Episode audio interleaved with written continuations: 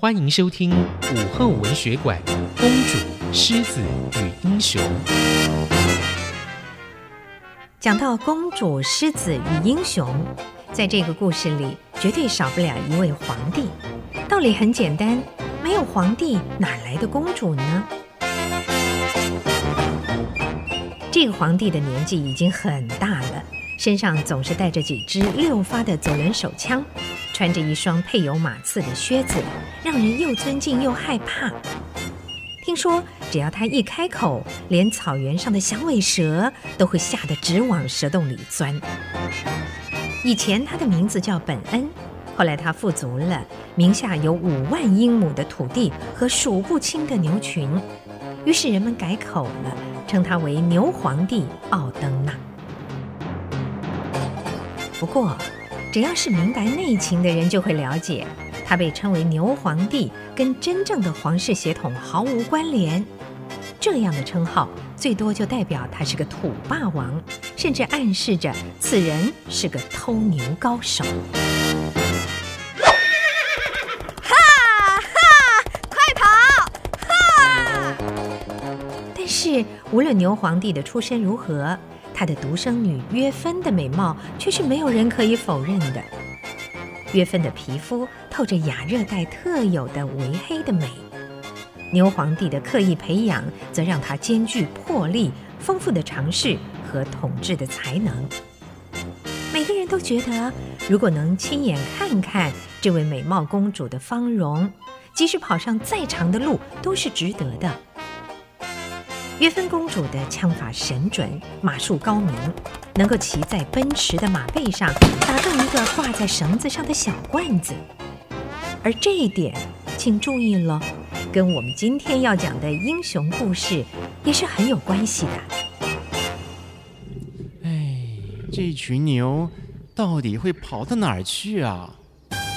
我们故事里的英雄吉维斯是为了寻找一群走失的小牛而来到白马渡口的附近。日头偏西，当时他正准备扎营，听到了一声震耳的吼叫，他心里顿时提防起来，于是先升起了一处营火，再慢慢地靠近水塘边，透过灌木枝叶的空隙，哦，他看到了英雄与公主就在这里相遇了。美丽的小姐啊！哎呀，旁边还有一头狮子，刚刚刚刚才的吼叫声一定是它。糟了！这个时候，约芬正弯腰喝着水塘里的水，然后他站起身来。让吉维斯感到震惊的是，在他右边大约十码远的荆棘丛中，藏着一头墨西哥狮子，金黄色的眼睛直盯着约芬和他的小马。这头狮子明显的是饥饿难耐了，狮子的尾巴伸得笔直，腿一步步地往前挪动着，这是所有猫科动物捕食前一定会有的动作。哎呀，太危险了，不行，我该出手了！呀！吉维斯立刻拔出自己的手枪，大喊一声，蹦到狮子和公主的中间。不料，当他冲到狮子面前的时候，狮子竟比他更快地冲过来。他连忙开枪，却没有打中。空中掠过一道模糊的影子，只隐隐约约听见两声清脆的枪响。几百磅重的墨西哥狮子就扑通一声压在他的身上。哦，不能这样，让我起来，要公平搏斗。很快的，他完全明白是怎么回事了。约芬仍然站在那里，好像什么也没发生一样，重新为自己的手枪添上子弹。可是狮子却趴在那里一动也不动，像瘫痪了一样。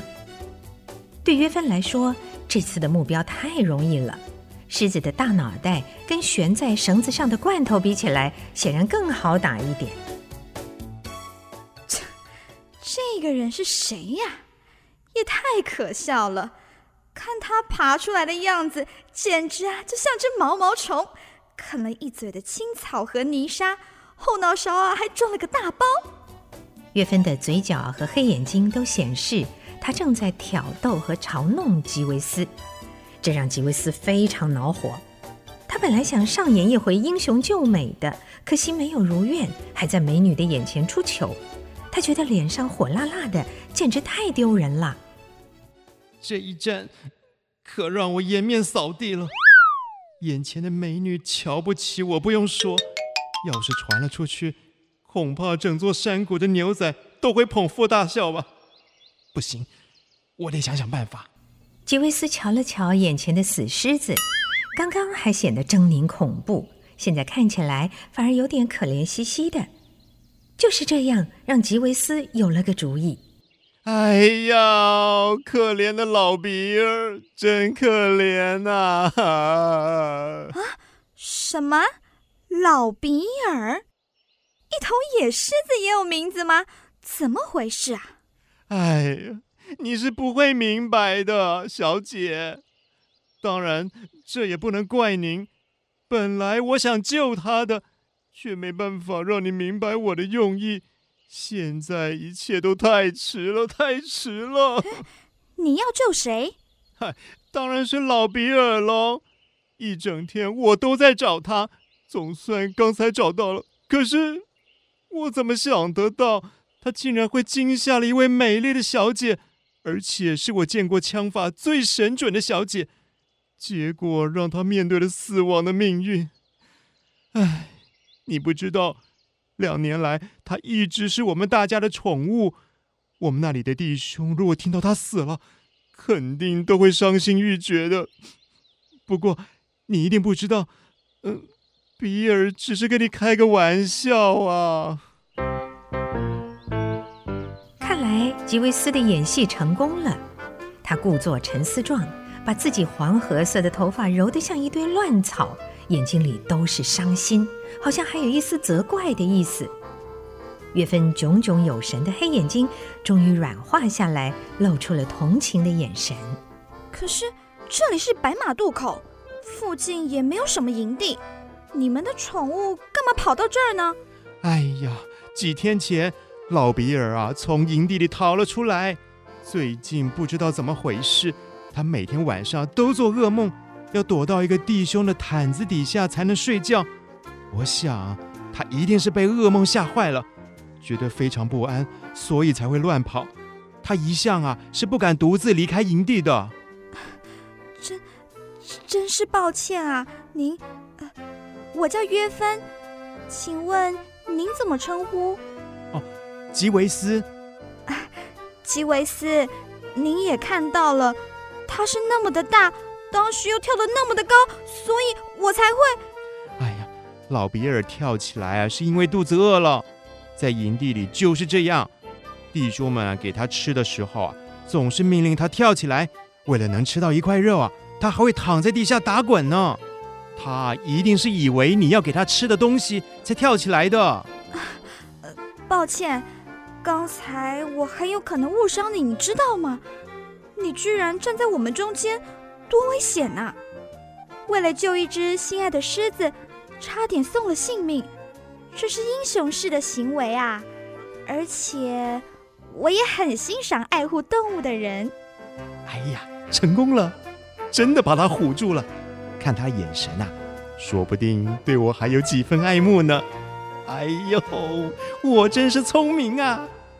可是还有件事情很奇怪啊！啊，怎么了？我的仆人老汤告诉我，这头狮子非常的凶悍，最近吃掉了好几头小牛。哎，啊，这么胆小的狮子会袭击小牛？怎么可能呢？千真万确，一直以来啊，这附近没有其他狮子出没，而且老汤还告诉了我它的特征，嗯，叫我特别提防，我不会看错的。不会吧？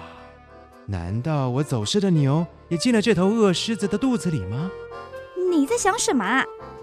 没，嗯，没，没，没有。他吃掉的是你的牛吗？不是，不知道是谁的。那你知不知道是一群什么样的牛？呃，有几头？这个，呃，是不是五头？呃，我想想看，老汤是怎么说的？呃，他看到那群小牛有两头被吃掉。还有受伤逃走的，哎，正好是五头，你怎么知道啊？哎呀，那是我和弟兄们走失的牛啊！哎，那狮子不是你们的宠物吗？怎么会吃掉你的牛啊？呃，我我也不知道啊，或许是它逃出来太饿了，又饿又惊慌，才会变成这样。可怜的小牛，他们看到老比尔，一定以为是他们的朋友，谁知道？啊，没想到。你竟然在这几天内失去了牛，又失去了心爱的狮子，哎呀，真让人难过啊！原谅我好吗，吉维斯？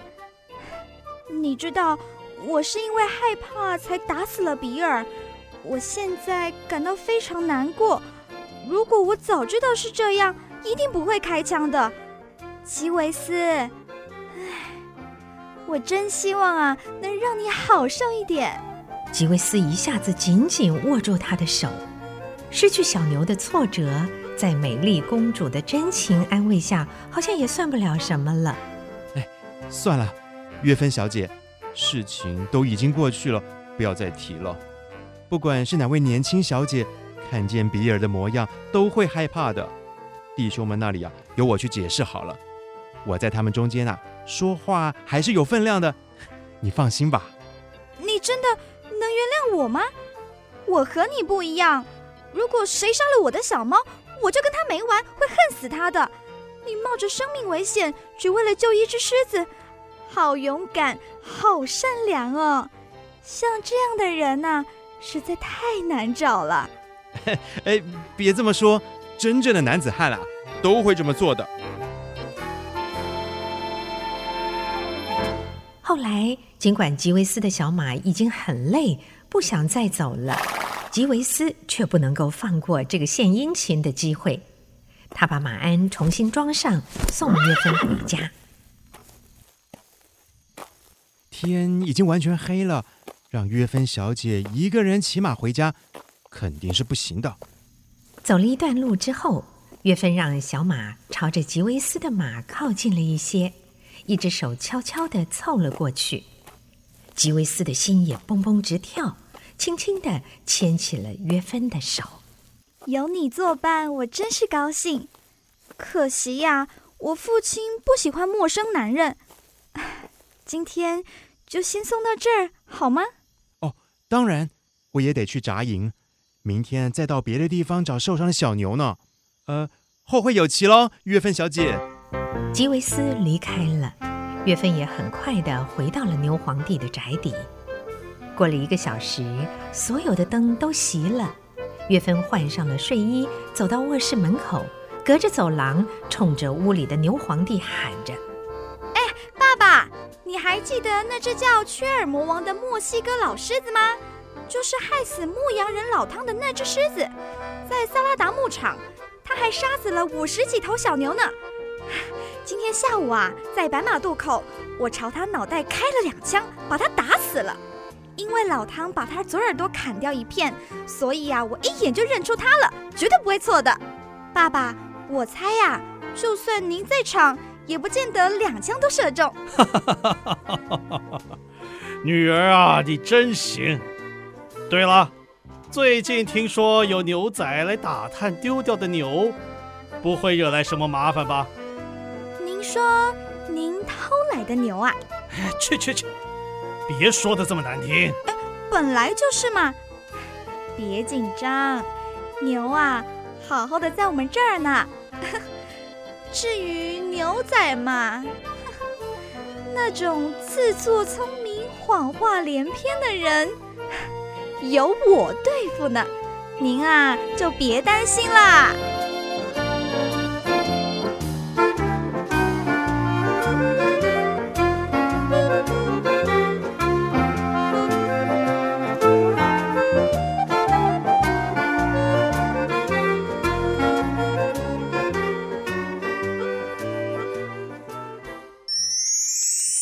欢迎收听《二十年后》。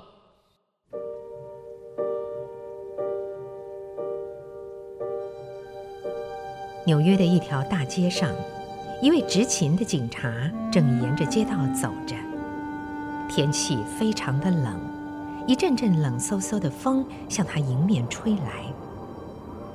这时候已经将近夜间十点了，街上的行人寥寥无几。在一家小店铺的门口，昏暗的灯光下站着一个男人，嘴里叼着一支没有点燃的雪茄烟。警察走着走着，放慢了脚步，认真的看了那男人一眼，然后向着他走去。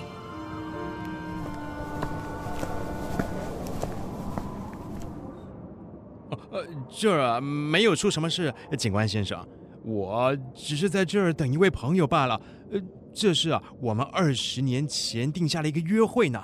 二十年，什么意思？又是一阵冷风，让警察拉拉衣领，压低了帽檐，跟这名男子并肩站在店门口避风，有一搭没一搭的谈话。呃，你听了一定觉得很稀奇，是吗，警察先生？好吧。如果你有兴趣听的话，我就跟你说说这个故事吧。大约在二十年前，这个店铺现在所站的地方，原来是一家餐馆。那餐馆五年前就被拆除喽？是啊，我知道。男人画了根火柴，点燃了叼在嘴上的雪茄。借着火柴的亮光，警察发现这个男人脸色苍白。右眼角附近有一块小小的白色的伤疤。哎，二十年前的今天，我和吉米·维尔斯在这儿的餐馆共进晚餐。哦，吉米啊，是我最要好的朋友。我们俩啊，都是在纽约市长大的，从小我们就非常亲密，情同手足啊。当时我正准备第二天早上就动身到西部去谋生。那天夜晚临分手的时候，我们俩约定，二十年后的同一日期、同一时间，我们两个人一定要来到这里再次相会。哦，这听起来倒挺有意思的。你们分开以后，彼此间都没有联系过吗？哦，我收到过他的信，有一段时间呐、啊，我们曾互相通信。可惜一两年之后就断了联系。你知道，西部啊是个很大的地方，而我呢，又总是不停地东奔西跑。哎，可是我相信啊，吉米只要还活着，就一定会来这儿和我相会的。他是我最信得过的朋友了。说完，男人从口袋里掏出一只小巧玲珑的金表。表上的宝石在黑暗中闪闪发光。哎，九点五十七分了。我们上次在这儿餐馆分手，刚好是十点整。吉米差不多也该到了。嗯，看来你在西部混得不错吧？当然喽。吉米的光景啊，要是能有我的一半就好了。哎，但是。想挣钱也实在不容易呀，弄得我这些年来一直不得不东奔西跑。哎，这就是生活嘛。好了，我得走了。希望你的朋友很快就会来。不过，假如他没有准时赶到，你会离开吗？不会的，我起码要再等他半个小时。如果吉米还活在人间，他一定会来的。咱们就先聊到这儿吧，再见了，警察先生。再见。警察一边说着，一边沿着街道走去。因为时间更晚了，街上已经没有行人了，空荡荡的。男人又在店铺的门口等了大约二十分钟的光景。忽然间，一个身材高大的人急匆匆地走来。寒风中，他穿着一件黑色的大衣，衣领向上翻着，盖住了耳朵。你是鲍勃吗？你是吉米·维尔斯？没错，你果然是鲍勃，我就知道你会来。哎，二十年啊，真是一段不短的时间呐。你看，原来那一家餐馆已经不在了。要是它没有被拆，我们还可以在里面共进晚餐。那该有多好啊！哎，鲍勃啊，还记得你说要到西部去找机会，情况怎么样了？机会怎么说？应该说是一片大好。我当年想要得到的东西，可以说都到手了。倒是你的变化不小啊，吉米。真想不到你会长这么高的个子。哈哈，你走了之后，我是长高了一点。哼，不只是长高，也稳重了很多啊。看来你在纽约混得不错吧？哎，普普通通。现在啊，在市政府的一个部门里面上班，坐办公室的。来，鲍勃，咱们去转转，找个地方好好聊聊从前的事。这条街的街角有一间大商店，尽管时间已经不早，商店里的灯倒还是亮着。到了明亮的地方，两人不约而同地转身看了看对方的脸。忽然间，鲍勃停下了脚步。你不是吉米·维尔斯吧？二十年的时间虽然很长，却不可能使一个人容貌完全改变吧？哼！但是二十年的时间，却可能使一个好人变成坏人。什么？说时迟，那时快，从转角又窜出了另一个陌生人，跟高个子的假吉米一前一后包夹了鲍勃。看来两人还带了枪。鲍勃不敢妄动，只能听对方继续说下去。鲍勃·怀特，你被捕了。芝加哥警方早就猜到你会来纽约，事先就通知我们说，他们想跟你聊聊。另外啊，在我们去警察局之前，哼，有人托我给你看一张条子，是你的朋友写给你的。鲍勃接过便条。读着读着，忍不住微微的发起抖来。便条上写着：“鲍勃，刚才我准时赶到了我们的约会地点。当你化着火柴点烟的时候，我发现你正是芝加哥警方通缉的走私集团老大呀！唉，不知道怎么搞的，我不忍心亲自逮捕你。”只好找了两个便衣警察来做这件事。唉，希望你在牢里能好好的反省。你的朋友，吉米。